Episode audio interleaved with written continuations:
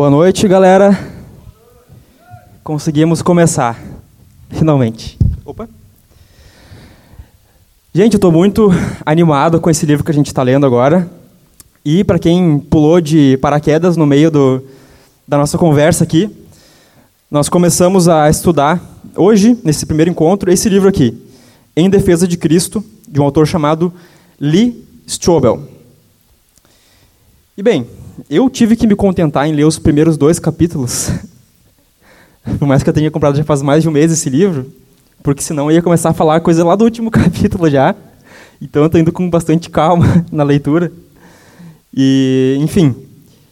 E aqui está com a gente mais uma vez, senhorita Mariane oi, Pilmato, oi.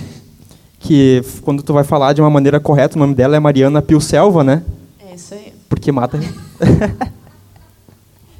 Piadas. E temos aqui o famoso Pedro, né, cara? Pedro Pedro, velho. Não tem trocadilho com o nome dele. Mas o nome dele é Ubatã, é Pedro Ubatã. Aí é o Ubiratã. famoso Ubiratã, né, meu? Mas é isso. Então, moçada, para quem não comprou ainda o Maicon, da livraria Escritura, que ele não está aqui vendendo hoje. Tá? Enfim, hoje o dia foi, foi bem corrido essa semana, porque teve várias reformas aqui na igreja, pintura, várias coisas mudaram de lugar, enfim. Mas ele não veio hoje, mas ele vende esse livro aqui, tá? E é um preço realmente bom para comprar esse livro. Se tu comprar online, uh, tu encontra ele mais alto. E vocês conseguem por um preço mais acessível com ele. Certo? E bem, de que se trata basicamente esse livro? É... Foi um jornalista ateu que ele começou a investigar os fatos que diziam respeito a Jesus. E ele estava se perguntando assim: como é que alguém pode acreditar em Jesus? É, é, é conveniente? É racional acreditar em Jesus? É, como é que funciona isso? Porque na cabeça dele era tudo um mito, uma historinha da carochinha, né? E assim, não entrando no cap... eu, dá a entender que ele era um ateu bem convicto. Não, isso, ele era um ateu bem convicto, né? Mas não entrando na, no capítulo 1 já, mas entrando mas na, na introdução apenas. Como ele está introduzindo como é que ele escreveu esse livro, né? O que vocês podem dizer a respeito do livro? E aí, quem é que leu? Ó, vejo, leu aí? vejo que o, o Mateuzinho já está ali com o seu exemplar. Já está voando ali. Está quase acabando o livro agora. Eu achei muito interessante a história dele. Até se vocês não viram o filme, achei muito legal. E ele conta assim, né, que ateu convicto tinha casado. Introdução, né? Ele está explicando é, como que ele começou a fazer essa pesquisa, o que, que levou ele a pesquisar tudo isso, né? E ele começa assim: não foi um telefonema de um informante, que ele era jornalista, né? E jornalistas têm seus informantes para saber de tudo que está acontecendo. Não foi um telefonema de um informante que me levou a examinar novamente os argumentos a favor de Cristo. Foi minha esposa, né? Aí ele fala um pouco mais sobre eh, ela começar na igreja, se converter e tal. Isso está na página 16, tá? Uh, e aqui ele fala, né? Eu havia me casado com uma Leslie, que é o nome da esposa dele. A Leslie divertida, despreocupada, disposta a correr riscos. E agora parecia que ela ia se tornar uma puritana sexualmente reprimida prestes a trocar nosso estilo de vida livre e em ascensão por vigílias de oração e trabalho voluntário em cozinhas imundas fazendo sopa. A ideia que, que ele tinha. O medo que ele tinha, tipo, caraca, agora minha vida acabou, minha esposa foi embora, perdi. Perdeu a esposa. Perdeu né? a esposa.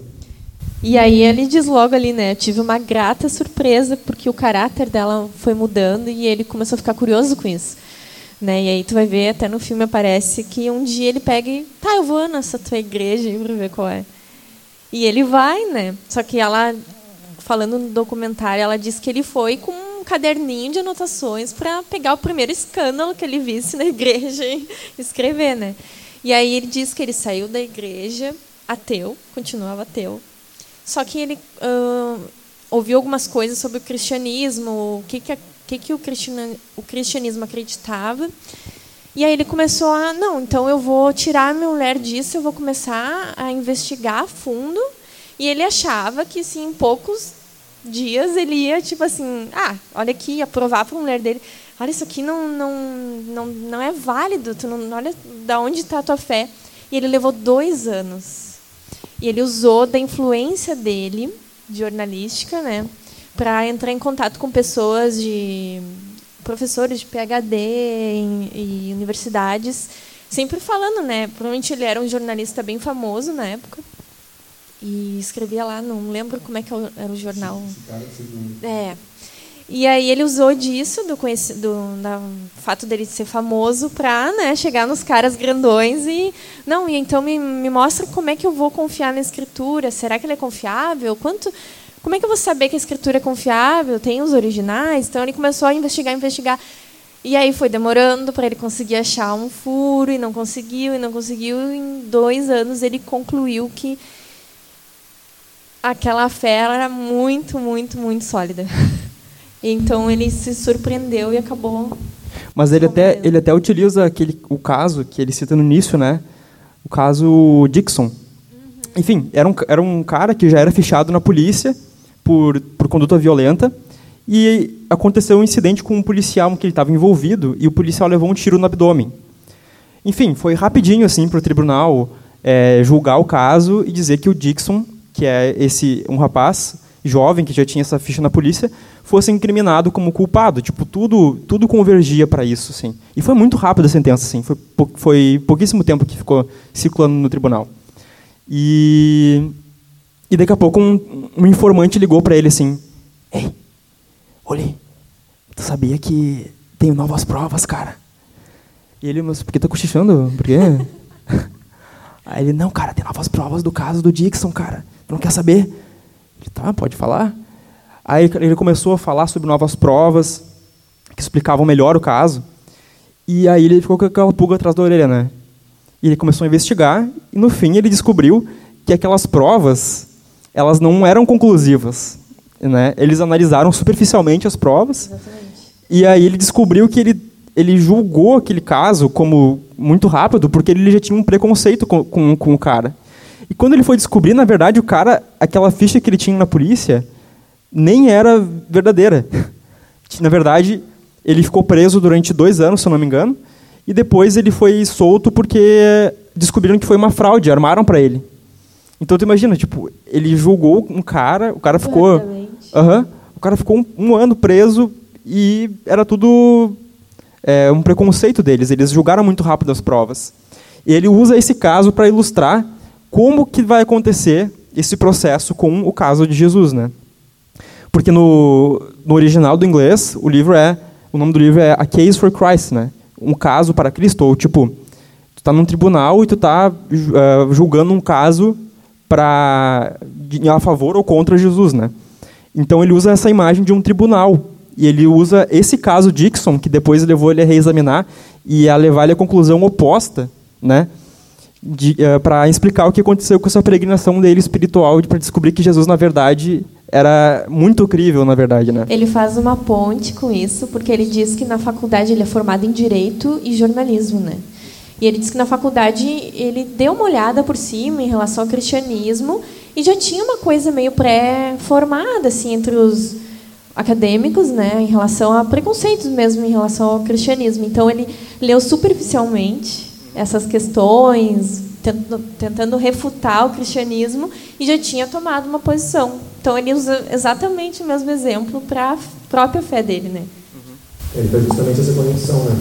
Que ele, ele, recebeu o caso da polícia com, as provas, com as evidências e ele, ah, ele, ele, ele olhou, ele olhou para o Dixon, no caso, ele teve um preconceito a respeito dele, que o não falou, e ele simplesmente chegou e ah, ele, tá, ele é preocupado. Né? Barbada, barbada. barbada caso, caso passa, né? Ele até isso. E o que eu achei muito legal do livro, assim, é, é o jeito que ele trata das histórias, assim, né? Todo, todas as introduções ele começa ter um caso, assim, para ele uhum. ser um, jornalista investigativo, né? De, de, crimes e tal. E ele sempre, ele sempre conta um caso, assim, e ele é muito detalhista, né? Ele coloca muitos detalhes que, que parece que às vezes você faz parte da história, assim, sabe? Parece que você está junto com ele na entrevista com, com os caras, assim. Então, eu curti muito, assim, né? Mas, cara, vocês não percebem como é mais evidente ainda e mais perigoso para nós e para as pessoas ao nosso redor de ter esses pequenos preconceitos que nos impedem de examinar as coisas bem, porque ele fala o seguinte, né? Ah, eu examinei superficialmente, eu li alguns alguns argumentos, né, parciais, eu li algumas citações de peso, ele fala algumas citações de peso, eu, não sei o que lá, e eu li algumas alguns livros de história, outros de filosofia, mas nada muito abrangente, nada muito sistemático. E OK, ele teve aquela ideia dele, e era muito fácil para ele jogar assim na cara dos outros. Ah, meu, isso aí uh, cristianismo é pura mitologia, os originais foram corrompidos. É o que a gente vê hoje, né? E, cara, olha que a gente vive. Exatamente. Só que nós, a gente, com a gente é pior, porque na época dele, ok, tinha o jornal e tal, mas não tinha Facebook quando ele estava escrevendo esse livro. Se vocês vão ver o, o filme, o filme ele conta, tipo assim, a parte, o lado B da história, né? Que é mais aquela jornada emocional dele. Conta algumas evidências e tal, mas não conta muito. Ele conta mais da tensão que começou a ver entre a esposa e ele. E como que o lar deles começou a ficar tenso, assim. Então, inclusive, até se vocês puderem é, ver o filme, olhem, mas não olhem esperando que seja, ah, meu Deus, É, ele não, refutou ele o não ateísmo. trata nem 10% do que está no Né? livro. Ele, Exatamente. ele só deixa entender o quanto ele estudou. Isso. Mas tu quer saber realmente o que ele estudou, aí é o livro. Só o capítulo 1 do, O desse livro já um, tem mais do né? que o filme. Exatamente. Mas o filme ele conta o lado B da história, né? Que aqui é, é um, é algo bastante técnico, né? Um livro, ele vai dar bastante dados, mas o filme vai tratar sobre essa tensão que está na, na família dele, né? Mas, cara, ele não tinha Facebook na época dele. Era anos 70, assim, cara. Tipo, o casaco dele era muito massa, cara. O filme, no filme. Eu fiquei até com saudade de botar, de, de, de ter bigode. Aquele bigode dele, né? Bah, Muito cara, eu fiquei com muita saudade de ter bigode. Né? Me deu uma depressão, me deu uma tentação de cortar a barba, mas aí eu pensei, não, cara, vou ser mais forte que isso. mas enfim, não tinha. E hoje em dia, a gente vive a época da lacração.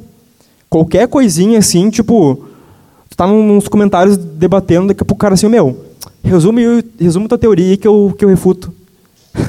resume aí que eu refuto.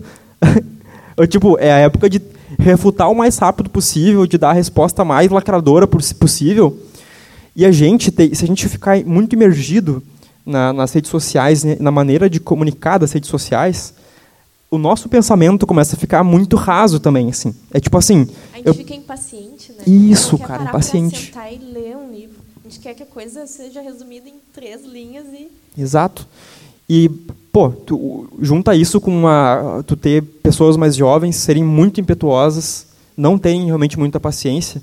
Isso para nossa espiritualidade é horrível, porque tu não, tu perde a capacidade de sentar, ler um pequeno trecho e meditar sobre aquilo, sabe? De- ou de pegar uma frase e meditar sobre aquela frase. Então, tipo, fico alerta, porque é muito perigoso a gente estar imergido nessa forma de pensar lacração, né? E se perder nisso, cara, e ficar nesse, nesse mundo pequenininho de Facebook, de ficar refutando e lacrando um em cima do outro. Mas, enfim, se vocês quiserem usar um bigode, rapazes, fica, fica a dica. E não sei, dessa, dessa introdução que ele deu, né? Aí depois ele acaba a introdução dizendo que ele viajou até. Até onde? Até Denver, para entrevistar o primeiro carinha, que é, cara, um doutor PhD de peso. Dr. Craig Boom, Blomberg. Blomberg, isso aí, Blomberg. Enfim, o cara, se vocês quiserem saber a ficha dele, do que que ele escreveu, a gente não vai perder tempo aqui tanto do que ele escreveu, mas enfim, ele ensina o Novo Testamento, ele escreveu vários livros bons. O cara é muito bom, muito bom. tem a ficha dele aqui. Né? Tem aqui a ficha dele, mas não sei se vale a pena a gente ficar lendo. É, Porque, enfim. vai consultar depois. Ele é um PhD né, nessa questão. E qual que é a primeira, o assunto principal desse primeiro capítulo? Ele está falando sobre os evangelhos. Né? Ele vai tratar sobre vários aspectos diferentes da, Jesus- da vida de Jesus e daquilo que envolve Jesus, mas ele vai começar examinando os quatro evangelhos. Tá? E acho que a primeira, a primeira coisa que fica, que fica que eu achei muito legal no livro foi isso que tu comentou, Pedro. Ele estava descrevendo o doutor e ele começou a falar tipo, ah, quando eu, quando eu olhei para o doutor eu já imaginei, bah, ele era um nerdão, o primeiro da classe, e ele ganhou premiação disso, premiação daquilo, e na universidade ele se formou com louvor e não sei o que lá, sei o que lá. Aí quando ele foi perguntar pro cara, ele realmente era o primeiro da turma. Ele realmente foi premiado na escola e ele realmente foi se formou com louvor, com mérito na, na faculdade. O cara era um nerdão, assim, tipo, muito cabeçudo com, com óculos assim, desse tamanho, a lente grossa pra caramba. E, tipo, imagina só, que ele é um cara alto, desajeitado, com aquele óculos gigante de fundo de garrafa. E eu já, já imaginei ele, né? Tipo, oi, tudo bem? A descrição dele é muito boa, né? Isso. Tu, já consegue ver a imagem do cara, assim. Isso. E bem, começando do, do princípio do, do, do, capítulo 1, qual que foi a coisa que mais, mais chamou a atenção de vocês assim na, nessa primeira parte do capítulo 1? São tantas coisas. É que é muita coisa, né? Eu quase peguei um pincel assim e comecei a, a pintar as páginas de marca-texto. Ele começa a questionar ali se realmente as pessoas que dão nome ao, ao livro, elas são de fato essas pessoas, né? Uhum. E às vezes a gente acha que dá a impressão, né? Tipo, alguém foi lá e disse que foi fulano e foi. Isso. Mas tu vê assim que tem vários materiais extra bíblicos que mostram, que dão autoridade para aquelas pessoas, né? Uhum. Isso me chamou muita atenção. E perto do, dos eventos também, né?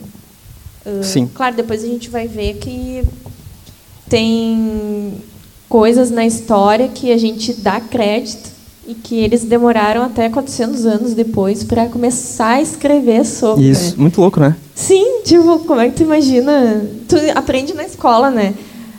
Cara, eu tava pensando isso. Tu fica, sei lá, da primeira oitava série lá aprendendo história.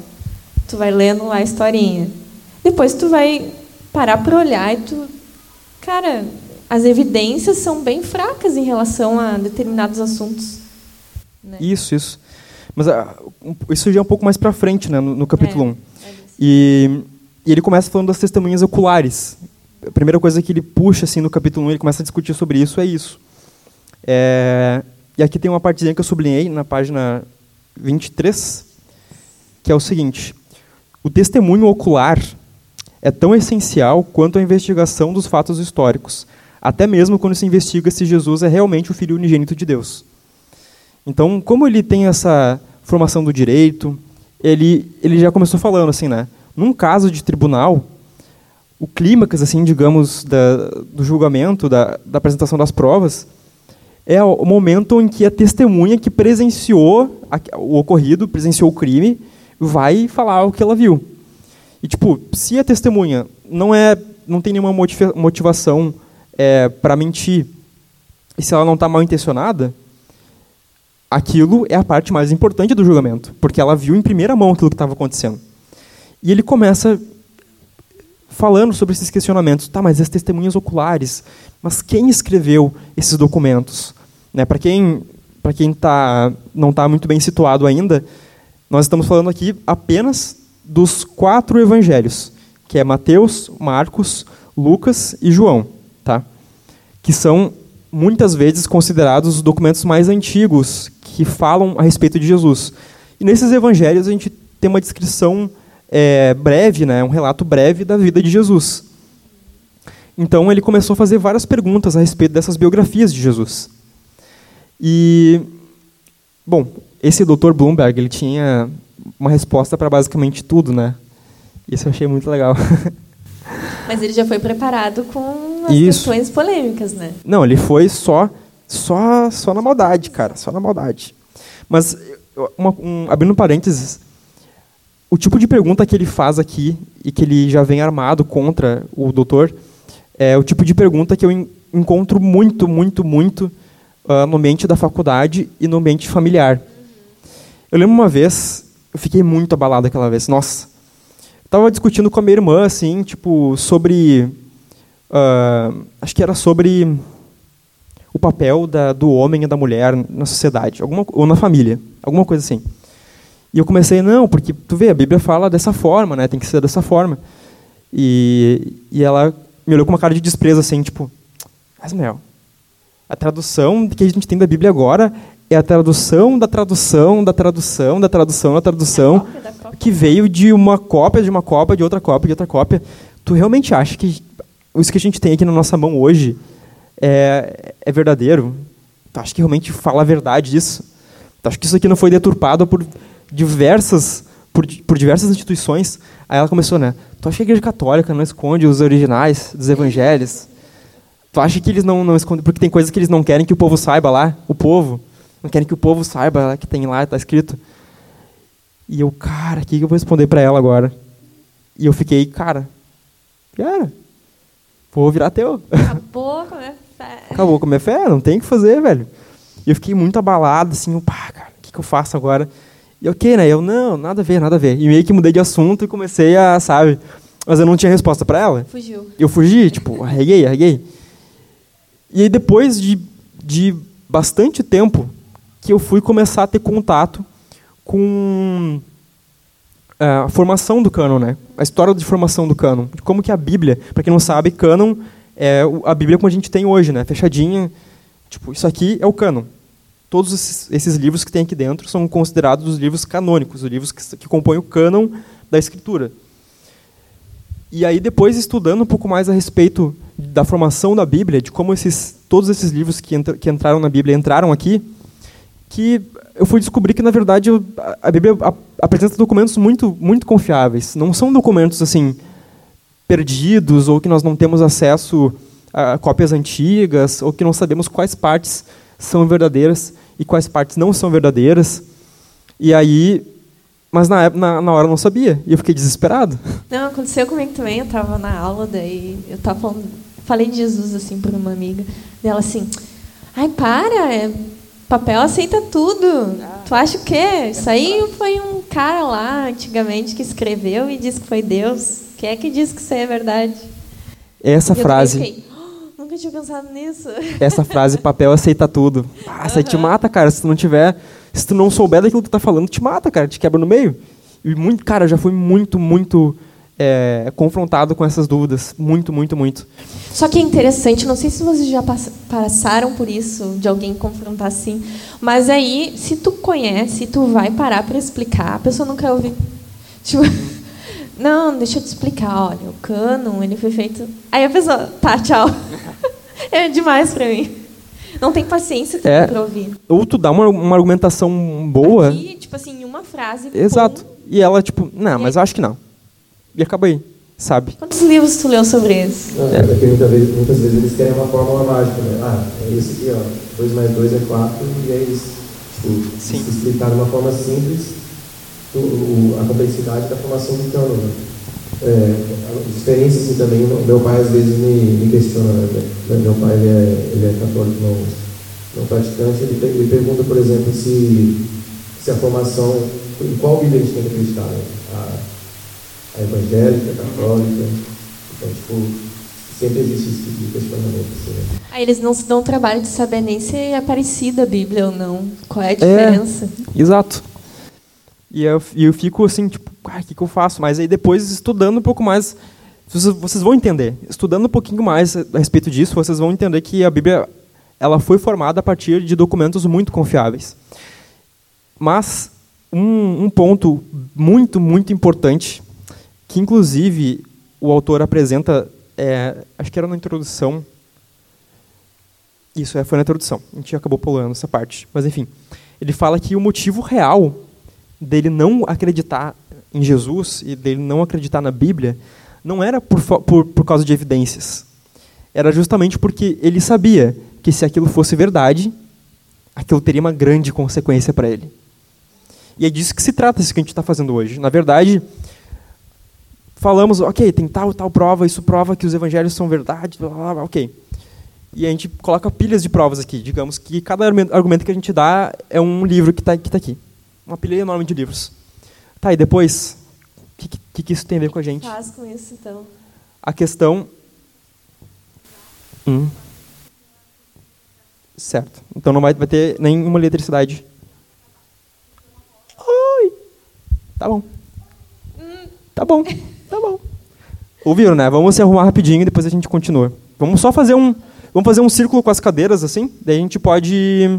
Pode ser ficar mais... É perto, né? Isso. Então tá, gente. banda tá aqui, mas enfim. Pois é, não. Bateria tá de velho. Ah, a bateria aí. Quem disse que Já aqui ó? Só no botão. Cadê a Cid? Bateria e capela, pronto. Cadê a Cid. Matheus? Cadê o assim? Cadê o violão? Pô, a gente não tem nenhum violão aqui, né? A guitarra, a guitarra desligada não tem como. Não tem condições. Faz na boca do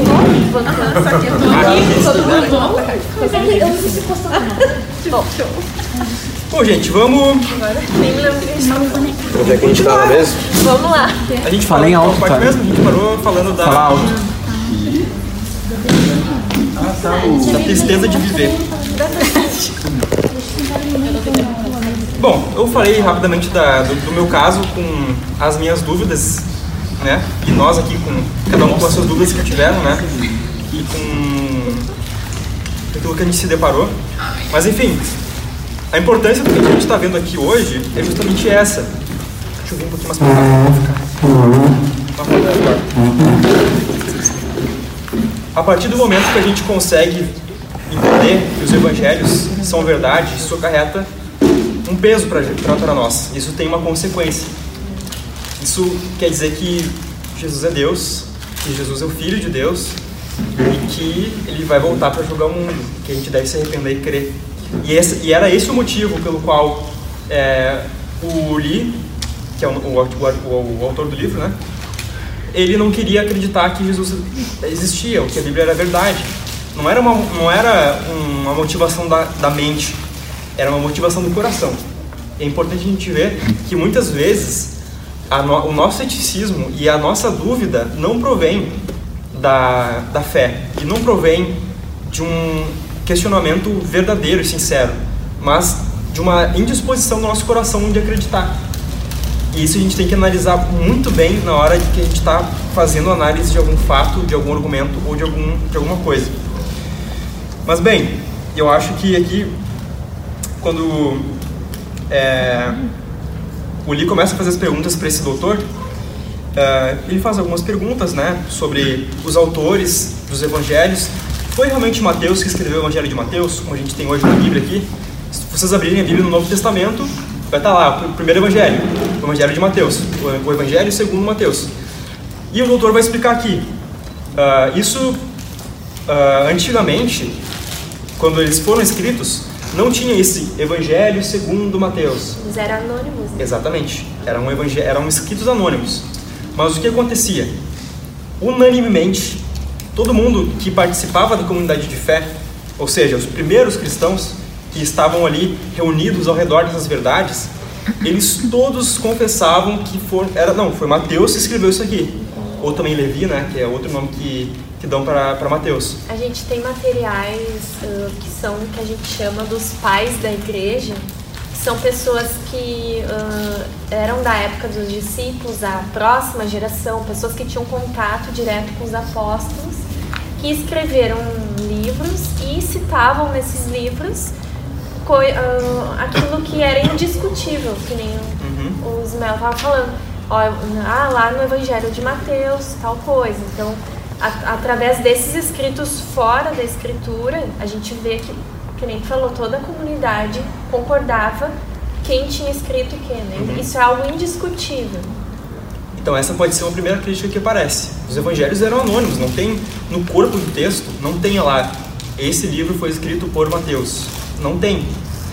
Mas aqui ele cita então um autor bem antigo chamado Papias, tá? Tudo que ele via ele Papias.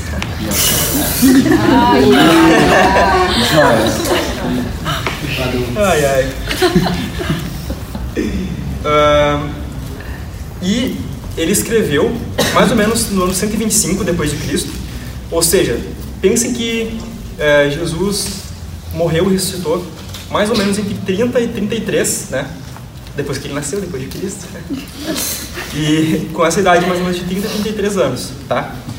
E ele escreveu em 125, no ano Então, 125. menos de 100 anos de. Isso, foi, morte foi de 90 Jesus, anos depois, mais ou menos 90 anos depois da morte de Jesus. Isso é um tempo curto, né?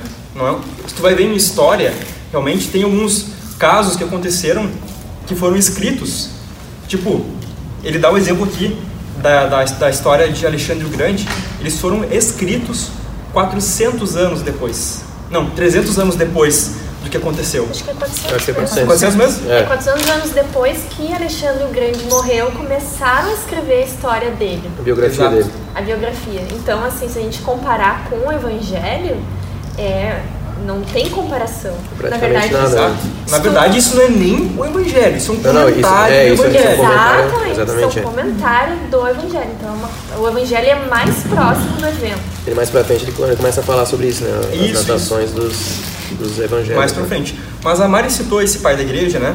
Os pais da igreja foram líderes muito proeminentes que meio que orientaram teologicamente ah, aquele povo, os primeiros cristãos, né? Então eles foram autores muito influentes, até mais ou menos o ano 400, com Agostinho ali.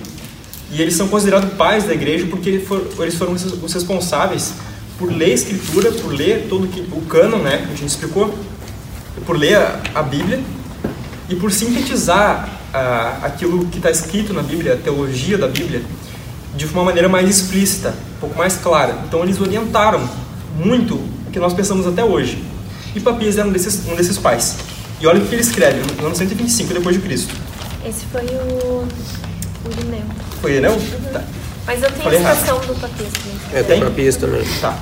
Mas então esse aqui foi 180, O Irineu 180 é de. Cristo. Foi um pouco 180. mais tarde, mas igual. Isso aqui já é um comentário sobre os evangelhos e está 150 anos depois. Da de mesma forma, é muito, muito próximo. Ele escreve assim: Mateus, que foi o autor do primeiro evangelho, publicou entre os hebreus, na língua deles, ou seja, em, em, em hebraico, o escrito dos evangelhos, quando Pedro e Paulo evangelizavam em Roma e aí fundaram a igreja.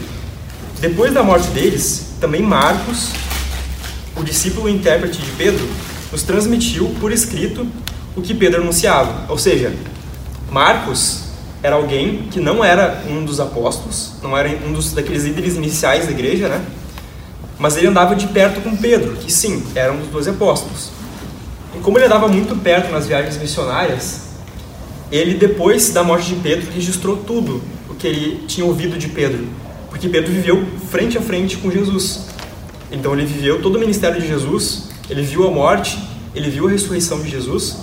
Então Pedro relatou isso para Marcos e Marcos escreveu o evangelho. Por sua parte, Lucas, o companheiro de Paulo, mesmo esquema. Paulo era um que tinha visto Jesus ressurreto e publicou num livro o evangelho pregado por ele, ou seja, ele pegou tudo aquilo que Paulo relatou e colocou no evangelho. E depois, João, o discípulo do Senhor, aquele que tinha recostado a cabeça ao peito dele, também publicou o seu evangelho, quando morava em Éfeso, na Ásia. E por fim, a gente tem a- o, o quarto evangelho, que é o evangelho de João, que João, sim, era um, um, um dos discípulos, e ele mesmo escreveu aquilo que, que ele viu, né? E Mateus também era um dos, um dos, dos apóstolos, né? Então, Mateus e João eram um desses doze líderes da igreja e, ah, primitiva e que viveram com Jesus e que viram ele face a face, presenciaram a vida, o ministério, presenciaram a morte, presenciaram a ressurreição dele e os acontecimentos posteriores à, à ressurreição dele. E Lucas e, e, e Marcos não presenciaram esses acontecimentos, mas eles beberam direto da fonte que tinha presenciado esses, esses acontecimentos, né? Então, já começa aqui. Tipo, a gente sabe que as fontes foram primárias. Então, não foram, não foi tipo a história da história da história da história da história que a, A avó passou para a mãe. é da testemunha Exato. que viu o acontecimento. Isso é Exato. muito importante. Então a gente sabe que são testemunhas oculares e testemunhas primárias, né? Que que são as fontes dos evangelhos. E uma coisa que eu achei muito interessante, vê se vocês não, não- também não tiveram essa impressão quando vocês leram. Não sei também, Matheus, se tu. Cadê o Matheus? É Matheus é escuro. o Matheus já é escuro, né, cara? Aí na escuridão fica pior ainda. Tá escondido. Tá escondido, cara. Tá no teu, no teu habitat. Aqui na página 26, ali ó. Não sei se tu também já leu essa parte, Matheus, mas, cara, eu achei essa parte assim, ó. Mind blow. Ele pergunta assim, ó. Perdoe meu ceticismo. Isso o, o jornalista, né, o Lee, perguntando pro doutor. Será que alguém não teria algum motivo para mentir dizendo que aquelas pessoas escreveram os evangelhos quando na verdade não o fizeram. Aí tipo a gente sabe, pô, ok, todo mundo atribuía a Mateus, Marcos, Lucas e João a autoria dos evangelhos. Mas será que não teve um conluio de pessoas ali, tipo, não, bah, Põe esse nome aí eu porque põe, põe esse nome, é o melhor. põe esse nome. O outro era muito, muito, muito fraco. Coloca isso aí, coloca isso aí. pra dar mais, né, mais peso, né? E olha qual que é a resposta do doutor. Cara, eu acho isso muito triste. Não acho provável. Por quê? Ele vai dar uma resposta, tipo, matadora. Ele falou assim, ó, Marcos e Lucas, eles nem faziam parte do círculo, desse círculo dos doze apóstolos. Ou seja, eles não eram influentes. Eles eram acompanhantes, eles eram, tipo, auxiliares, ajudantes dos apóstolos. Eles não eram Não é nenhum pessoas líderes. famosas. Exato. Eles não eram líderes. Então não teria por que atribuir a autoria dos evangelhos a Marcos e Lucas. Tá, mas ok, João e Mateus, eles eram um dos dois apóstolos. Então, pô, tem um motivo para botar eles como autores. E ele falou assim: Mas Mateus, antes de ser apóstolo, o que, que ele era? Se alguém sabe de cabeça. Cobrador de impostos. Cobrador de impostos. Depois de Judas, ele era o menos credibilizado. Cara, ele era tipo assim, As pessoas odiavam cobradores de impostos. Tipo, porque pensa assim, ó, tá? Na época que aconteceu isso aqui, Roma era o vassalo, digamos assim, de Israel. Ou seja, Israel estava sob dominação romana. E aí, o que, que, o que, que Mateus fazia? O que, que Levi fazia? Aí, ó, Levi, ó. Pô, cara, te odeio, cara. Não gosto Deus de livre. porco capital. O que, que Levi fazia? Que eu tava no mercado e eu, Levi, Ah,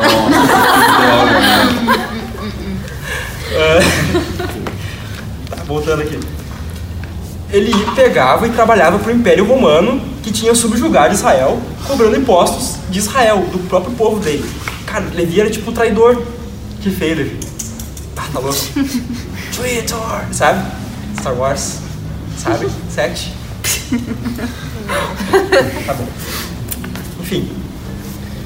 Depois de Judas, que entregou Jesus para a morte, Levi era o mais odiado de todos. Ou seja, não tinha realmente nenhum motivo para colocar Mateus como o autor do Evangelho de Mateus. a não ser que seja verdade. A não ser que seja verdade. Aí o cara não pode mentir. Ah, foi Exato. Mateus que escreveu.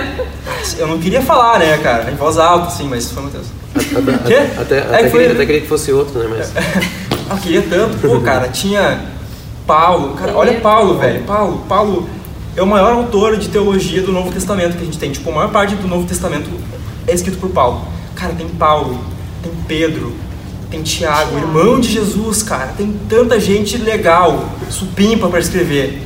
Tu vai botar na conta de Mateus, cara.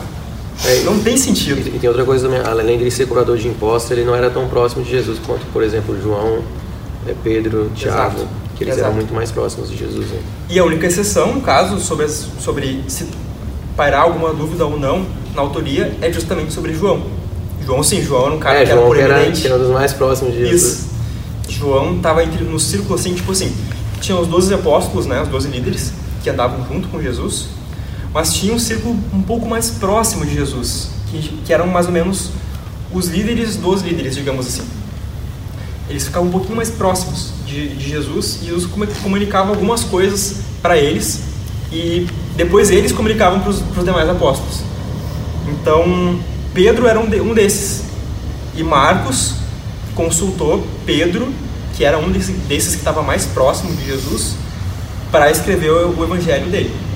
E João era um desses caras. Então, o único João evangelho. tu Isso. Pode dizer que É, né? O único evangelho que tu pode dizer, tipo, ah, pô, mas, pô, João era o cara. Tem motivo pra colocar ele aqui, né? Era o único, único evangelho. Só que tu tem, tipo, três evangelhos que são altamente confiáveis na autoria e um que é mais ou menos, mas não é tanto, não é tanto assim de desconfiança. Tem só um autor, né, que, que discorda, que põe certa dúvida sobre a autoria do evangelho, de né? João. Esse é o Papias, né? Papias. Tu sabe a estação de, de cor, Pedro? Ou, ou tu, Mário? Porque eu não lembro que Eu tem uma de partezinha. sobre João. Isso, sobre Não, João. eu, eu- eu me lembro mais ou menos que, que, ele, que os relatos indicavam que existiam, poderiam existir dois Joãos na época. Ah, sim. Ele não sabia se seria o, o João, filho de Zebedeu, que é, Uhum. o, que é o apóstolo, ou seria Ou bispo, né, ou seria um, um, João um ancião, né? um ancião, Ancião, é. ancião. João. Mas é, pode ser que os dois fossem a mesma pessoa. Tipo, ele, ele não sabia ao certo. Então ele poderia ser tanto um João quanto o outro, ou poderia os dois ser, ser a mesma pessoa. É, tipo eu, em algumas querbaras sou conhecido como Ismael ou demais, e algumas como Ismael o Curioso. Né? Né? São duas facetas de uma pessoa muito, muito legal. Poderia ser isso o seu caso, tipo João, um ancião, e João, filho de Zebedeu. Até porque faz sentido chamar ele de ancião, porque ele era um dos líderes mais velhos da, da igreja, né? Faz sentido chamar ele de, de um ancião. E Mas até- então começa por aí, né? Tipo, nós temos a autoria dos evangelhos muito, é muito confiável que seja esses caras, porque é muito improvável que não tenha sido eles. Entende? É, tipo, ah, resumindo então, ah, será que alguém foi lá e inventou os nomes e botou ali nas cartas? Pô, mas se fosse inventar, não seria melhor então ter colocado Pedro, Maria, mãe de Jesus? Inclusive a gente tem ah, apócrifos, né? Que são escritos que comentar já isso agora. foram descartados, que são totalmente, não tem nenhuma credibilidade e eram sempre atribuídos a pessoas famosas na, na escritura, que era Pedro, tem até umas citações ridículas, assim, Uhum. tu de cara vê que vai, esse evangelho Tomé é totalmente né? Tomé, Tomé, Tomé. então é menos, muito pouco provável que tenha sido inventado Uhum. os nomes que não eram, não eram considerados. Isso. E, inclusive, esse ponto eu acho muito, cara, é muito engraçado. Vocês têm bastante experiência com aquela- aquelas manchetes de jornal, né? Tipo, Jesus, na verdade, pode ter sido eh, esposo de Maria, de Maria Madalena. E coloca, tipo assim, pá! Jesus fugiu com Maria. Madalena, Aham. teve muitos filhos. Sabe o, o- o Código da Vinci, que daí tem a guria, que é filha da, de Jesus, sei lá, ah, é isso aí. Só que acontece. eh, a Mari já citou aqui agora pra gente que tem alguns evangelhos chamados evangelhos apócrifos. Eu esqueci o que significa apócrifo agora, mas é. Que não, que Algo- não é inspirado. É, algo- é, não, o significado é que ele não é inspirado, tá? Ele não, é, não faz parte do cânon, mas ele também tenta, tentou fazer parte do cânon, digamos assim. O que acontece? Eles têm uma redação muito tardia, comparado a esses demais evangelhos. Ah, eles foram, tipo, escritos 400, 300 anos depois de Cristo, e eles surgiram do nada, assim, ninguém sabia muito bem quem tinha escrito eles. E eles surgiram tentando dar uma outra, uma outra, uma outra história para a vida de Jesus. Então tem evangelhos que vai dizer que ele é, se casou com Maria Madalena, que ele teve filhos, que ele escondeu Maria Madalena dos filhos dele, e aí fundou uma ordem secreta para né, para proteger essa, a sua linhagem, que a linhagem de Jesus até hoje permanece. Que é a história do, do Código da Vinci, né? Essa pequena historinha que tem. E tipo assim, às vezes, a super interessante, Galileu, revistas assim, É sempre assim, Elas- né? nova descoberta. Jesus pode, na verdade, ter sido casado. Notícia bombástica. No- não, novos evangelhos descobertos. Aí tu fica tipo, pá, tá, e agora, né? Tem que fazer, cara, já era. Tá ali, tá escrito.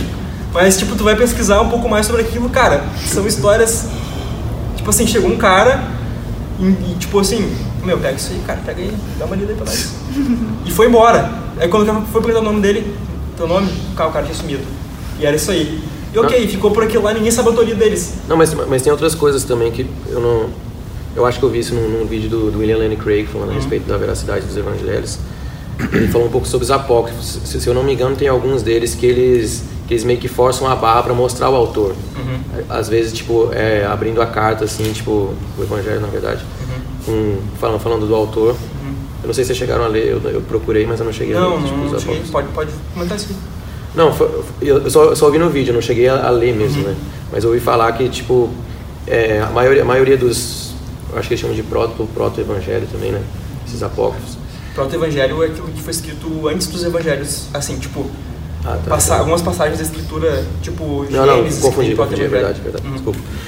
É, mas esse evan- esses evangelhos apócrifos, pelo que o Craig falou, Uhum. eles, eles geralmente tinham o mesmo formato, assim.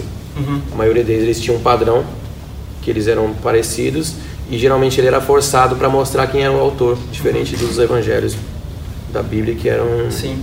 que eram anônimos, né? E, e também, na verdade, é, é, tipo uma, uma coisa tão conhecida, digamos assim, que todo mundo conhece, que não tinha necessidade de colocar ali o nome do autor. Sim. Porque todo mundo sabia quem tinha escrito aquele evangelho. E aí sim, em edições posteriores que começaram a colocar no início o evangelho de Jesus Cristo segundo Mateus, segundo Lucas, segundo Marcos, segundo João. Mas isso foi uma edição tardia, né? Mas todo mundo sabia disso. Mas é, o engraçado desses evangelhos apócrifos é que sim, eles sim, eles é evangelho, evangelho de Pedro, não, mas é evangelho de Pedro, evangelho Sim, de de Maria. Paulo, tem evangelho de Paulo, tem evangelho de Tiago. São só caras assim, ó, sabe? Gente, Stop. stop. Não tem tipo evangelho de sei lá, e Crias. Quem era Crias? Pois é. Entendeu? Não Parece tem. um nome antigo. Não tem. É só desses caras tops, justamente porque eles queriam forçar a autoridade deles. Alguém tem alguma pergunta? É verdade, né? porque agora a gente falou sobre bastante coisa, já tá, tá com dúvida. Tipo, o que, que você está falando? Só que se alguém tiver dúvida, fala assim, ó, eu tenho dúvida porque eu não vou conseguir ver nenhuma le- mão levantada daqui. É, tem que falar. Alguém quer fazer uma pos- colocação? Se quiser também com- compartilhar algum, algum momento da faculdade, família, escola, que foram confrontados também. Vocês passam por isso na É, porque eu passo faculdade, muitos- na escola? muito. Ah, Os professores discutem essas coisas, fazem piada, já descredibilizam assim de cara a Bíblia. Não, aqui todo mundo Não, é de escola adventista. escola né? adventista. Todo mundo hora, na hora do recreio canta um hino. na escola. Mas bem. ah, e depois aqui ele começa a falar na página 29 sobre as biografias, né? Falar rapidamente por que, que as biografias é, de antigamente elas não eram como as de hoje, que basicamente são falam do nascimento da pessoa, da infância, da adolescência, da juventude, da idade madura, da velhice e depois da morte. É Todas as os fases. evangelhos a gente vai ver só três anos, que foi a Isso. parte que Jesus ah, teve o ministério e morreu e ressuscitou, né? Uhum. Daí ele questiona por que, que não fala então toda a vida de Jesus. Exato. É, o Evangelho de Marcos, por exemplo, não cita, né? O, Nem o nascimento. é, o Ele nascimento. começa a falar sobre, tipo, fala da linhagem de Jesus e fala depois da de Cobá. E ele saiu pegando na, na, na Galileia, acho que era, e anunciando o reino de Deus. Começou assim, tipo, já com os, com os dois pés no peito já. Aí, tipo, ele pergunta para esse doutor, por que que é dessa forma? E ele explica, o doutor explica que as biografias antigas, elas não tinham a percepção de que todas as partes da vida de uma pessoa tinham tanta importância para a história narrada que eles estavam querendo contar. Então tinha partes mais importantes, partes centrais, que eles davam mais atenção. Então, na vida de Jesus, era justamente isso. No caso de Mateus, ele fala bastante sobre o nascimento de Jesus, porque ele quer mostrar que Jesus era o cumprimento de uma promessa. Então, ele fala que Jesus descendeu diretamente de Davi, por exemplo, que ele veio de Abraão, que ele veio de Davi, e que foi uma linhagem ininterrupta e que Deus estava ali na sua providência e soberania, estava guiando a história para que chegasse nesse momento em que Jesus nasceu e que ele veio diretamente da linhagem de Davi. Então isso era muito importante para que para que público? Se vocês conseguem imaginar qual público? Falando de Davi, falando de Abraão, falando da Torá, que era a lei hebraica, de quem? Para os judeus. Ou seja, Levi ou Mateus tinha essa percepção de que ele de que ele queria estar conectado com o povo hebreu.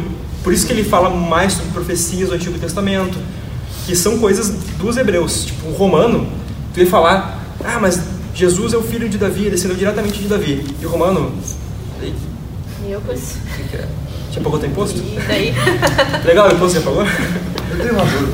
Fala, pode falar. No caso ali, quando é que eles começaram a andar junto? A partir de que idade? O Jesus e os apóstolos? É. A Jesus tinha 30 anos. A, a tradição diz, a Bíblia não nos fala, né, com, com que idade Jesus começou o ministério. Mas todas as bases históricas que a gente, que a gente tem dizem que Jesus começou o ministério com 30 anos e acabou com 33. Então foram esses três anos. A idade dos apóstolos variava, né? Quando ele, alguns eram mais jovens, alguns eram um pouco mais velhos, mas eram caras um pouco mais jovens, assim, que batiam um pouco com a idade de Jesus. Isso tem bastante é, fontes, ba- bastante fontes diferentes, mas todos eles começaram a andar juntos no início do ministério de Jesus. Quando ele tinha 30 anos, ele começou a, a recrutar os seus, seus discípulos, os seus 12 apóstolos, e ele começou a ensinar para eles. Andar junto depois, mas foi a partir desse momento. Sei se tu respondi a tua pergunta. Aham. E quando eles eram mais, ele era mais novo, Jesus, Hum. teve umas histórias ali que ele já, já vinha se destacando. Sim, sim. Isso é relatado. Muito boa a tua pergunta, muito boa a tua pergunta. Muito bom. No Evangelho de Mateus, ele fala sobre isso. Que um dia a família dele subiu para um sacrifício anual, uma oferta anual que eles tinham que ir até Jerusalém. E eles se deslocaram, então, da cidade deles para ir até Jerusalém. E aí tinha muita gente, aquela furdunça, tipo, gente de todo o país vindo em Jerusalém. E eles voltaram para casa. Quando eles estavam voltando para casa, eles perceberam: Ih, cadê a criança? Onde é que- é tá aquele moleque? E um tempinho, né? Esqueceram, o primeiro esqueceram de mim. Foi o primeiro, esqueceram de mim zero. Daí eles voltaram, pô, Jesus está lá em Jerusalém. E eles voltaram para lá, quando eles chegaram lá, o guri tinha 12 anos, ele estava ensinando na, na sinagoga, que era tipo o templo, a igreja judaica. Então, tipo, ele estava se destacando, tu via desde pequeno. E aí o autor fala, Jesus ia crescendo em, em estatura e em graça. Então, tu via que desde pequeno tu via que ele, que ele tinha um conhecimento anormal sobre Deus, algo sobre a diferente. Escritura, ele tinha algo diferente. Só que alguns evangelhos, desses apócrifos, que são os evangelhos não canônicos, não oficiais, são evangelhos falsos, eles vão ter várias historinhas sobre a vida de Jesus durante tipo adolescência, juventude. Tipo, ah, Jesus uma vez estava brincando com pedras e atirou um passarinho. Aí depois ele chegou no passarinho e falou assim, e ele ressuscitou, saiu voando, tá ligado? Ah, é que ele era um milagreiro desde pequeno e tal. Um filme, né? Tem um Tem, filme. tem um filme, aham. tem um filme sobre isso. Eu acho que é Maria, Mãe de Jesus, vou ver assim o nome do filme. Não. Eu lembro que eu vi isso muito pequeno. Oi? É alguma coisa sobre Messias. Ah, não sei. Mas enfim, Mas eu lembro dessa cena. Eu também lembro. é, Ah. eu, eu não vi, mas eu vi que tem. É. Mas eu lembro que essa, essa cena, cara, eu vi quando era muito pequeno, cara. Tipo, tinha uns 9 anos de idade. E ele tava dando uma TV, tipo, domingueira, Ah, assim. TV. Ano passado. Ano passado. Atrasado, para de mentir sobre mim.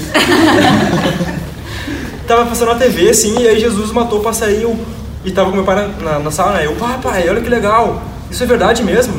Ele, não, isso não é verdade, isso inventaram sobre ele depois. E eu, mas como é que meu pai sabe disso?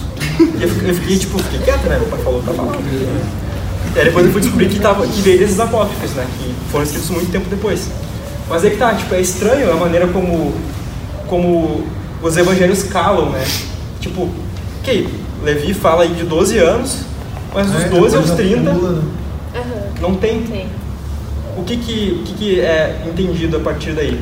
Que durante esses, esses anos que não são mencionados na Escritura, Jesus aprendeu a ser um, um filho obediente. A tradição, a Bíblia não diz isso, mas a tradição vai dizer que José, que era o pai de Jesus, pai adotivo de Jesus, é, morreu quando ele era muito, muito jovem ainda. Então, durante esse tempo, Jesus aprendeu a ser um carpinteiro, aprendeu uma profissão e ele sustentou a sua casa, porque ele era o irmão mais velho, né? Então ele assumiu o papel do pai dele. E aí, inclusive Hebreus fala sobre isso, que Jesus teve que aprender, teve que obedecer, ele teve que ir aprendendo aos poucos com a mãe dele. E tudo isso faz parte do quê? Da, da semelhança que Deus quis que Jesus tivesse conosco. Jesus teve que fazer exatamente tudo o que nós fazemos. Jesus cresceu, Jesus cagou nas fraldas, se mijou, Jesus se machucou, Jesus pegou gripe, Jesus teve que aprender uma profissão, não é só nós que temos que fazer Senai, Jesus teve que fazer o Senai de carpintaria, Jesus teve que aprender uma profissão, teve que sustentar sua família, ele passou por um drama familiar de que o pai dele tinha morrido, ele sofreu esse, essa, essa, essa perda, ele teve que ser obediente a Maria. Então, Jesus, ao que tudo indica, teve uma vida normal durante essa, esse período que, que não é contado pra gente. Não sabia que era filho de Deus. Não, ele sabia, ele sempre soube, sempre soube. Mas, para tu ver, se o próprio Filho de Deus fez tudo isso, ele sabe quando é, um filho perde um pai, por exemplo, ou quando um, um cara jovem não sabe que profissão escolher, ou quando tem esse, essa desestruturação familiar, Jesus sabe exatamente aquilo que está acontecendo. Ele viveu aquilo. Exatamente. Ah, Hebreus fala que nós não temos um sumo sacerdote, que é um, digamos, um, um pastor master, assim, sabe? Nós temos um pastor nos céus que não conhece aquilo que a gente vive.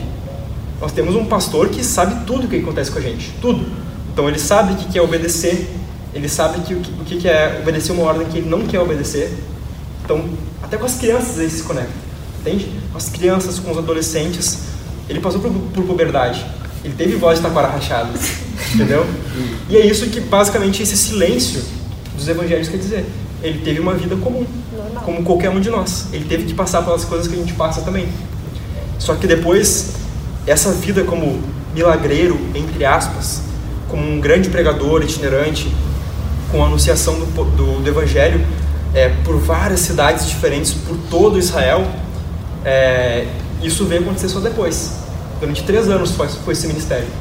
30 anos ele passou sendo uma criança comum, um adolescente comum, um jovem comum e um adulto comum. Depois de três anos, ele fez aquilo, ele revolucionou o mundo em três anos, entende? Mas é basicamente isso que esse silêncio quer dizer. Entendeu? Mais alguém tem alguma pergunta? Por favor, faça.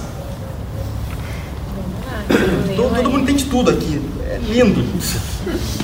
Nossa, que legal! Daí, enfim, ele fala, só para encerrar esse ponto do, da biografia, justamente isso. Isso conecta com aquilo que tu falou agora, que tu perguntou agora. Para os evangelhos, eles vão narrar aquilo que é mais importante, que tem mais importância teológica para aquilo que eles querem contar. Então, se vocês perceberem, tem muito mais ênfase na, nos episódios de crucificação, que, cara, é muito detalhado. Jesus, então, ele foi, foi traído por Judas, ele foi preso. Durante o caminho para a prisão, bateram nele, cuspiram nele. E aí tem que- toda aquela tensão, daquela trama assim por trás dos bas- dos bastidores, sabe? Então, para eles, a morte e a ressurreição de Jesus eram fatos muito mais determinantes. Que sem a ressurreição não há cristianismo. Exato. O Lee, Jesus não ele cita, ele cita que ah, as biografias, da- inclusive daquela época, elas também mais antigas, elas realmente retratam pontos essenciais de, de mudança e conversão das pessoas. E não necessariamente pontos que não são tão importantes na história. Exato. É um padrão da biografia daquela época. Exato, exato. Exatamente. Sempre foi eh, daquele jeito que retratavam as coisas mais importantes, não precisava toda a história. Sim. É, O pessoal da banda, só interromper rapidinho, pode ir subindo e arrumando as coisas, ver como é que tá, se tá tudo certo ali. O pessoal do som também pode ir arrumando. Fazer uma pequena pausa, uma música. É, pra esfriar o coração. Volta, voltando. É.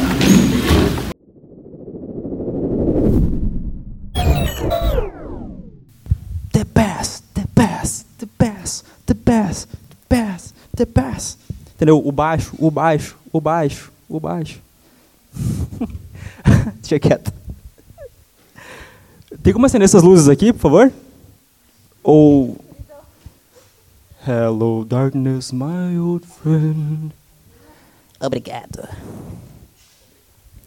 Thank you.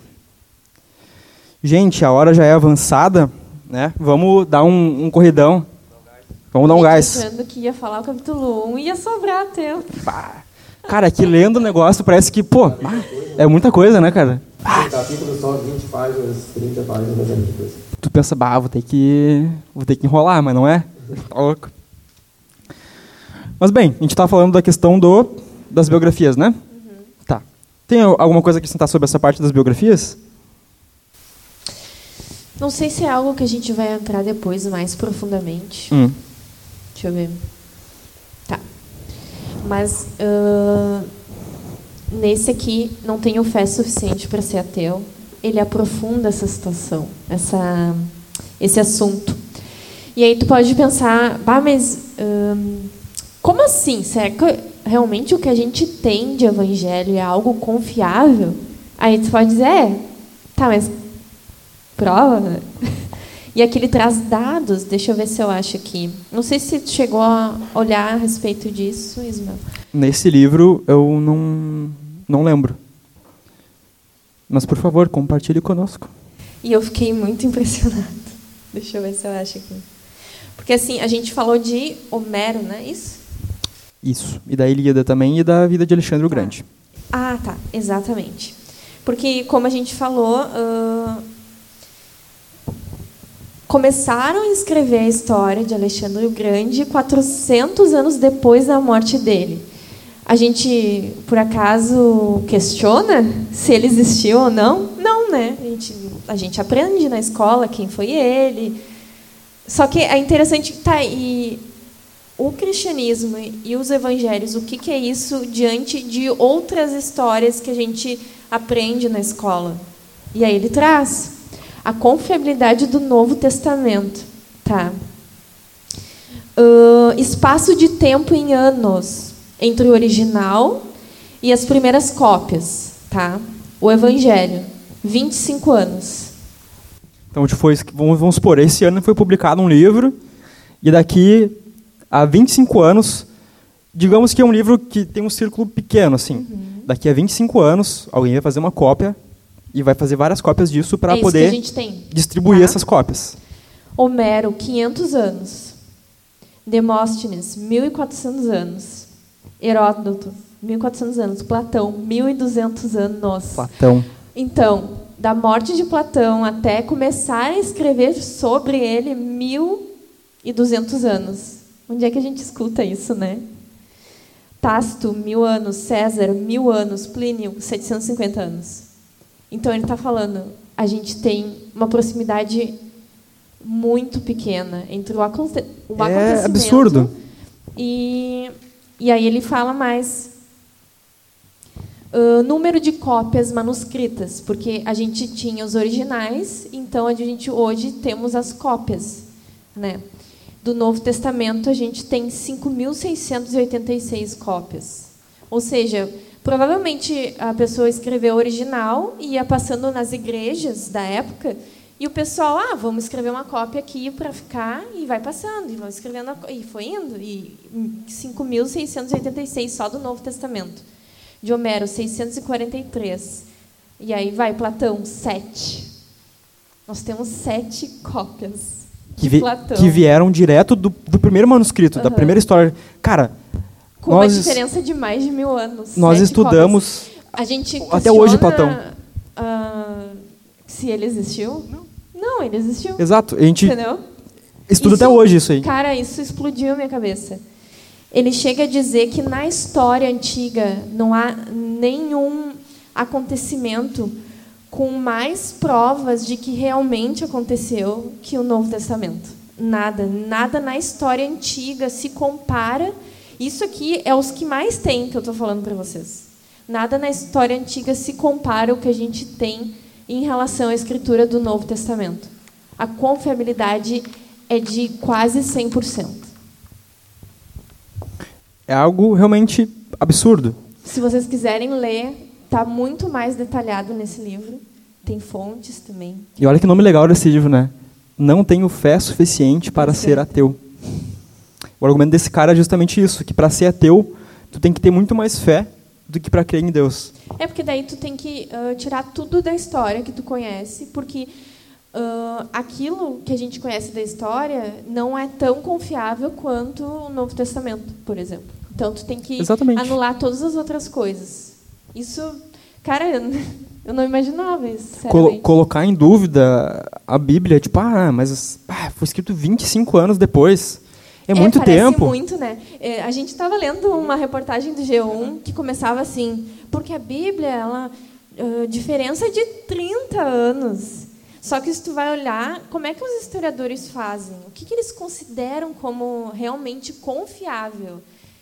Coisas de 500 anos. Eles podem dizer Exato. que as histórias de Homero elas são confiáveis. 500 anos depois, 400 anos depois.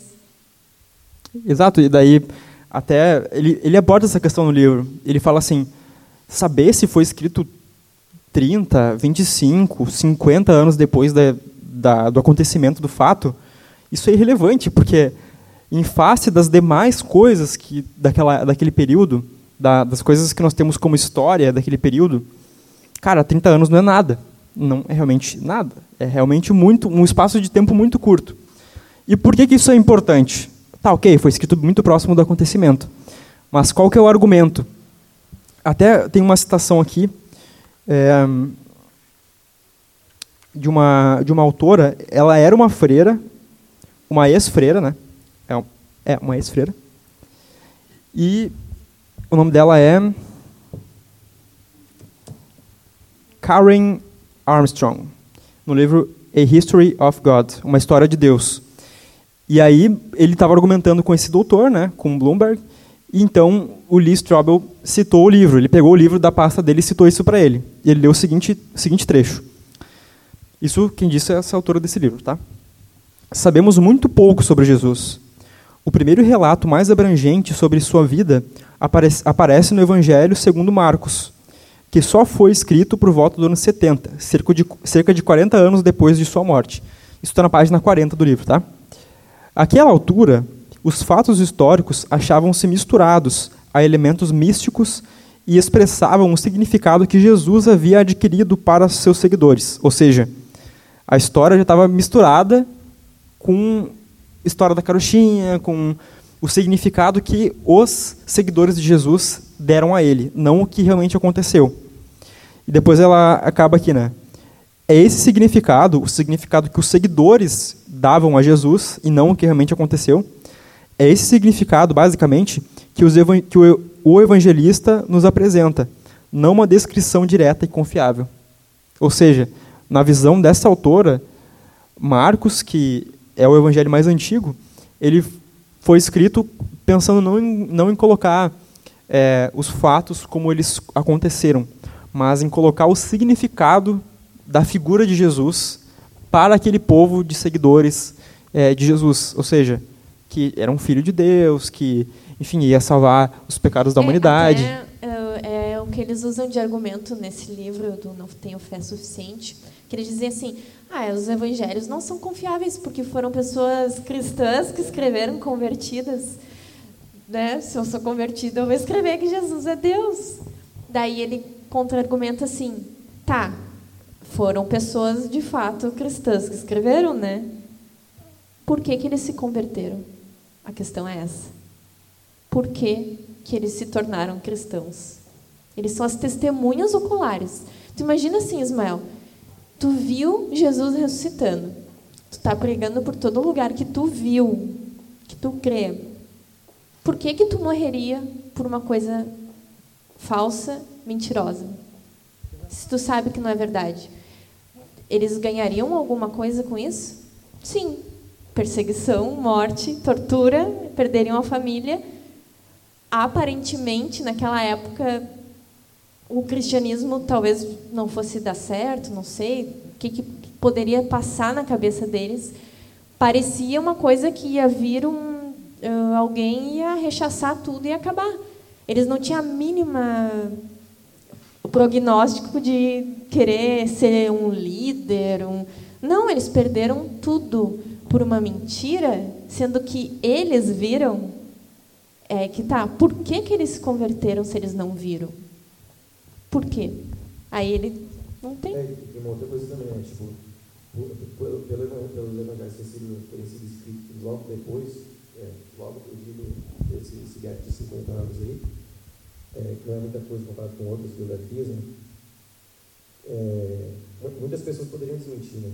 Por exemplo, muitas pessoas que são contemporâneas, é, ou então os filhos dessas pessoas, a próxima geração, que aprenderam com os pais, que foi um acontecimento bombástico de Jesus. Jesus dividiu a história, né?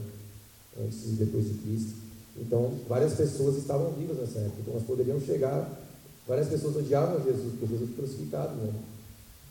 Então, muitas pessoas poderiam chegar e desmentir o que estavam falando. Mas isso não aconteceu, então. E foi passado. Exato. Ou, e, ou seja, na época em que os evangelhos foram escritos, as pessoas contrárias, as pessoas contrárias a Jesus, que queriam a morte dele, estavam vivas ainda. E elas iam sair publicando mentiras, assim, sabe? Essas pessoas que eram contrárias a Jesus poderiam facilmente desmentir isso. Facilmente, não tem, não tem mistério, porque elas estavam vivas ainda. E eles citam nos evangelhos hum, testemunhas que estavam vivas ainda. E Paulo fala, né? Mais de 500 pessoas viram Jesus e a maioria está viva. E ele, e ele escreveu isso, passou a carta para as igrejas, quase como dizendo: vão lá e perguntem para elas. Elas estão vivas. Por que, que Paulo faria isso? Estaria descredibilizando ao próprio testemunho dele, falando: o fulano, e ele cita, né, pessoas, fulano, ciclano, Cefas, o Tiago, viram, perguntem para eles. Perguntem, mais Exato. de 500 pessoas viram Jesus ressuscitado. Outra coisa que, que eu me lembrei, Mário, que tu falou, ah, mas foram cristãs que escreveram essas coisas. Ele dá um. Cara, achei- esse cara é muito brilhante, o Bloomberg. Olha o argumento que ele dá. Ah, pensando né, por essa lógica, assim, tá, mas eles tinham motivos para eles tinham motivos para mentir, porque eles queriam puxar a brasa para o lado deles, né? Tipo, ah, eles eram cristãos e eles queriam que a, a- a religião deles fosse verdade. Aí, aí o Bloomberg perguntou assim: tá, imagina só. Aconteceu a Segunda Guerra Mundial. Houve aquele, aquele louco do Hitler que fez o Holocausto, que matou vários judeus, que fez atrocidades durante a guerra. E aí, depois, depois de acabar a Segunda Guerra Mundial, um grupo de judeus começa a se unir para escrever a história do que aconteceu, para que aquilo nunca mais se repita. E fundam museus, entidades, associações, escrevem livros, fazem documentários. E aí chega um esperto e fala assim: Meu, tudo judeu que fez isso aí, cara. Não vale a pena. Não, não, não vale a pena ver, porque eu sei que é tudo mentira. Eles estão puxando a, a brasa para o estado deles. Eles não estão falando a verdade. Eles estão sendo parciais. Porque eles querem dizer que eles foram a vítima daquilo. Mas alguém em sã consciência falaria isso? Tipo, só porque foi uma atrocidade contra os judeus, os judeus mesmos não podem falar sobre aquilo, não podem escrever o que aconteceu de verdade? Saúde atrás. Entendeu? É uma coisa idiota. Só quem é movido por antissemitismo vai, vai, vai falar algo dessa. alguma coisa dessas, entendeu? E da mesma forma, só um cara que realmente não quer acreditar no cristianismo. Saúde de novo! Expulsar esse demônio. Vai, vai falar esse tipo de coisa, entende? E interessante que as dúvidas começam a surgir depois que as testemunhas que viram morrem, né? Que agora já estão querendo dizer que o Holocausto não foi bem assim. Exato. Claro, né? Agora o pessoal já está quase praticamente tudo morto. é Exato, isso? exato. Ah, então não aconteceu. Só Uhum. que os, os evangelhos foram escritos, os, as testemunhas ainda estavam vivas, né? Exato. E agora avançando aqui, né? Depois, gente, eu vou fazer um, um material complementar. A gente não, não vai tratar sobre algumas coisas, tá? A gente está se encaminhando para o final já, porque já avançou bastante a hora. E depois, na página do PM, vai ter alguns conteúdos comentando sobre essa parte do livro, certo?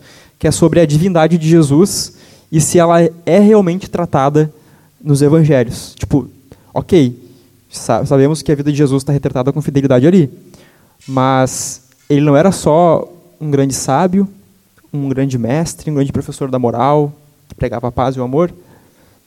E algumas pessoas vão questionar se ele realmente é retratado pelos evangelistas, né, que escreveram os evangelhos de Mateus, Marcos e Lucas, se ele realmente era, era filho de Deus. É falado isso, né? E eles colocam dúvidas sobre isso. né? O Lee pergunta sobre isso e ele responde. Então, depois, na página, na página, a gente comenta um pouco mais sobre isso. Mas, agora, a gente queria comentar sobre uma coisa que é muito importante. A gente tem a, a mania de pensar que os evangelhos foram os primeiros relatos da vida de Jesus. Porque é o primeiro que aparece ali, né? Exato. A gente olha assim, no Novo Testamento, abre ali, Mateus. Ah, foi o primeiro livro, então, mais antigo do Novo Testamento, né? Que está em ordem cronológica. Na verdade, não. Mateus, Marcos, Lucas e João, eles não foram escritos é, nessa ordem e também não foram os, os escritos mais antigos, tá? As, as coisas mais antigas que são escritas sobre Jesus são escritas por Paulo. Qual é a história de Paulo? Jesus morreu, ressuscitou, e depois ele aparece a Paulo. E Paulo se converte mais ou menos ali no ano 33 ou 34 depois depois de Cristo, né? E aí ele se converte, ele era perseguidor da igreja. Depois ele vai para ah, aprender com Ananias, que era um crente mais experiente. E ele começa a aprender ali com, com Ananias é, a teologia cristã, aquilo que aconteceu com Jesus, aquilo que os cristãos acreditavam, como que a, a igreja se organizava. E ele aprendeu desse cara. E logo depois, tipo no ano 35, 36, por aí, mais ou menos, 37, ele começou a escrever as cartas dele para as igrejas que ele plantava. Então, depois de aprender com Ananias, a teologia cristã, ele aprendeu tudo mais, ele saiu pregando por várias cidades e fundando igrejas. Depois, de longe, ele mandava cartas para essas igrejas, para que elas pudessem é, receber respostas para suas dúvidas que elas tinham. E as cartas mais antigas de Paulo datam de tipo assim, três, cinco anos depois da morte de Jesus. Três a cinco anos depois da morte de Jesus. Mas o que que Paulo fala nessas cartas? O que, que ele fala? Tu tem na aquela, aquela, aquela pequena confissão uh, que Paulo cita, né? Sim. Uh, porque assim, ele está escrevendo a carta de 1 Coríntios, né? E aí, no meio da carta, ele fala algo que dá a entender que é o ensinamento que ele teve e que ele vai repassar para a igreja. Daí ele diz assim: Antes de tudo, vos entreguei o que também recebi. Ou seja, eu recebi um ensinamento, eu vou entregar para vocês que Cristo morreu pelos nossos pecados, depois ele ressuscitou no terceiro dia, que ele apareceu a Pedro, depois apareceu aos apóstolos, que mais de 500 pessoas viram ele. Então, esse ensinamento ele está passando para a igreja de Corinto, em torno de cinco anos depois que Jesus ressuscitou. Ou seja, provavelmente esse ensinamento ele aprendeu com Pedro e Tiago quando ele andou com eles. Só que era um ensinamento que ele já ele dá a entender em Coríntios lá que ele já tinha falado para eles. Então talvez naquela carta anterior. Tem historiadores que dizem que essa confissão de fé ela pode datar até 18 meses depois da ressurreição de Jesus. Cara, 18 meses. Comparem isso com 100 anos, 150, 500 anos. Isso não é nada. Até o autor fala aqui, né? São notícias de última hora, o que Paulo está escrevendo aqui. É, é espetacular. Não tem nada na história, se vocês forem ler esse livro do Não Tenho Fé Suficiente, nada igual a isso. Não existe. Nada tão próximo a um evento. Isso é, pode ser considerado como algo assim de um dia para o outro. É algo muito confiável. Por quê? Qual que é o argumento? Se passou 30 anos da, do, do acontecimento até escrever aquela história, muitas memórias podem ser perdidas. É, podem ter surgido mitos populares sobre aquela pessoa, pode ter surgido uma teologia ao redor daquela figura, toda uma historinha para dizer que aquela pessoa era especial e muita coisa pode se perder. Mas se tu tem uma confissão, eu, eu vou até ler a confissão na íntegra aqui. Uhum. Isso está em 1 Coríntios 15, 15, né? Que é a primeira carta que Paulo escreve aos Coríntios, que uh, o pessoal que morava em Corinto, né, na Essa Grécia. Essa é a nossa confissão de fé mais antiga. Isso, é a confissão de fé mais antiga da igreja. Ele começa dizendo assim: Pois o que primeiramente lhes transmiti foi o que recebi. Ou então, seja, ele recebeu o ensinamento exato. e está relembrando eles de algo que ele já tinha falado. Exato. e é, transmitir. E percebam que aqui a linguagem dele é técnica, ou seja, era uma confissão fechada que era assim, ó, é desse jeito, é tipo um documento oficial que eu estou passando para vocês. Era algo memorizado mesmo Exato. naquela época. Exato. Ele fala o seguinte: que Cristo morreu pelos nossos pecados, segundo as Escrituras. Foi sepultado e ressuscitou no terceiro dia, segundo as Escrituras e apareceu a Pedro e depois aos doze. Depois disso, apareceu a mais 500 irmãos de uma só vez, a maioria dos quais ainda vive, embora alguns já tenham adormecido ou morrido, né? Depois apareceu a Tiago e então a todos os apóstolos. Cara, se Paulo estivesse realmente mentindo aqui, se a igreja estivesse realmente mentindo, não teria motivo para falar assim, cara, tem testemunhas, vai lá e a maioria tá viva. Vai lá e confirma. E 500 testemunhas, 500, não são 12 só. São 500 testemunhas. Isso é muita gente. Então, que ainda vive. Assim, a, tipo, essa confirmação de que Cristo ressuscitou, a gente pode dizer que está num espaço de entre dois a cinco anos da, do acontecimento. Não teria como tu criar um, uma fábula com tão pouco tempo de espaço, né? Então é, primeir, é o é o que é uma afirmação mais antiga da ressurreição de Jesus. É, e acredito também que Paulo, quando foi para Jerusalém, né, depois que passou o tempo na mesa, depois de se encontrar com os apóstolos, ele não só teve acesso aos apóstolos, como ele também teve acesso a essas confissões de fé e vários cânticos já é, e documentos que já circulavam naquela época a respeito da própria de Jesus. Né? Isso. não é só esse, esse trechinho que tem eh, escrito, nos escritos de Paulo que são que parecem ser confissões mais antigas. Tem, como, como Pedro falou, tem cânticos em Filipenses é, e tem outras, outros trechos que eram confissões fechadas, fórmulas fechadas que circulavam na igreja já fazia muito tempo. Ou seja, a igreja já tinha uma teologia fechadinha sobre Jesus, logo depois da morte dele. Então não era algo que foi inventado ao longo de milhares de anos e tal.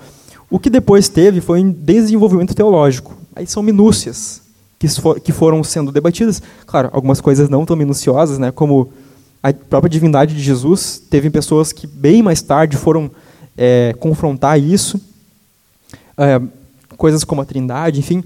Mas que Jesus era o Filho de Deus e que ele morreu, não simplesmente morreu injustamente, mas que ele morreu pelos nossos pecados, para nos salvar, que ressuscitou e que tem provas disso, de que pessoas viram isso, isso é algo central, é algo que está realmente seguro com a igreja. Tipo, a igreja sabia daquilo, ela tinha aquilo bem guardado, uma confissão de fé bem, bem guardada. E para encerrar, o que que o autor fala aqui? O, no caso, o, o doutor, né? não o autor, o, o doutor fala assim, temos aqui, portanto, os, os principais fatos sobre a morte de Jesus pelos nossos pecados, além de uma lista detalhada daqueles para quem ele apareceu ressuscitado. Tudo isso se dá no intervalo de dois a cinco anos depois dos eventos propriamente ditos. Basicamente isso. Tipo, nós temos tudo fechadinho de dois a três anos depois, de dois a cinco anos depois. Então é algo realmente muito recente e muito seguro. Aqui agora ele já prepara ele faz uma pausa na conversa com, com o doutor, que nós faremos também agora essa pausa para ir para casa dormir. Mas já preparando o gancho para o próximo capítulo, ele vai continuar a entrevista com esse doutor no próximo capítulo. E ele vai abordar outras questões que envolvem os evangelhos. Né? Não sei se vocês têm mais alguma coisa a acrescentar que chamou a atenção de vocês nesse final aqui de capítulo, ou algumas coisas que a gente falou antes. Acho que é isso. Spoiler do quê? Eu não lembro do capítulo 2. Por isso que foi bom ler só o 1, entendeu? Não posso ficar dando spoiler. Senão o cara tá falando aqui do bagulho da página 30, que não vai estar estando lá na página 190. Não, eu acho é só uma coisa interessante que eu esqueci de citar no. Que eu assisti no, no vídeo do, do William Craig falando a respeito dos, dos evangelhos, que, que muitas vezes a gente parte do pressuposto de que os evangelhos eles não são confiáveis. Até, então, por exemplo, a gente parte do pressuposto que eles não são confiáveis, então a gente espera provas e mostra que eles são confiáveis. Uhum. A gente não parte do pressuposto que eles já são confiáveis, esperando provas para desmentir essas, isso. Né? Uhum. Então eu, eu achei isso interessante. Assim, tipo, já chega armado contra aquele documento, né? Encon tentando encontrar. No começo do capítulo, né? Que a gente já tem os pressupostos, né? Isso. Então é mais os fácil preconceitos. negar quando vem uma coisa assim, do que, do que a gente realmente encarar os fatos e pô, esse aqui pode ser verdade, né? Isso. Porque a gente não parte desse ponto e espera realmente a gente ver coisas que não se encaixam, ao invés de fazer o caminho. E aqui, voltando né, ao que ele falou no princípio, como ele começou o livro, é, é aquele caso do Dixon. Né? Depois ele foi reexaminar essas coisas, que ele já tinha dado um veredito final, e ele descobriu que, na verdade, a história era diferente do que ele pensava. Né? Ele chegou todo, todo armado, cheio de coisas, não, mas tem provas aqui, lá, lá. Só que ele tinha analisado aquilo de maneira muito superficial. Depois ele foi se aprofundar e descobriu que aquilo era muito diferente do que ele pensava. Gente, eu acho que é isso. Esse primeiro capítulo eu já achei demais, muito, muito bom, muito, muito bom. Depois é claro que ele vai continuar falando um pouco mais sobre a questão dos evangelhos. E, bom, espero que vocês comprem o livro, espero que vocês leiam o livro, espero que vocês façam anotações, perguntas. Gente, perguntem mesmo. Em casa, leiam um livro. É, se vocês tiverem dúvidas, se vocês tiverem, tipo assim, eu acho que ele está errado nisso. Esse doutor aqui não sabe de nada. Perguntem. Porque pode ser que a gente saiba responder para vocês. Entende? E, enfim, se vocês puderem também, leiam os evangelhos com cuidado. Comecem lendo Mateus, leiam Marcos, Lucas, João. Tentem perceber as diferenças que existem entre cada evangelho as propostas de cada autor, enfim. E Agora vamos ficar com mais uma canção. A banda já pode ir subindo, por favor. Para tocar uma canção de jovens, para nós escutarmos uma canção. Ficarmos felizes, muito felizes com uma canção. Hoje, bah, é uma musiquinha gótica suave, né? Pô, cara, quem é que nunca escutou Evanescence? Né, Cid? e é isso aí, gente. Quem é que nunca escutou Evanescence chorando no quarto, no escuro, né? gente, leia o livro e Deus abençoe vocês.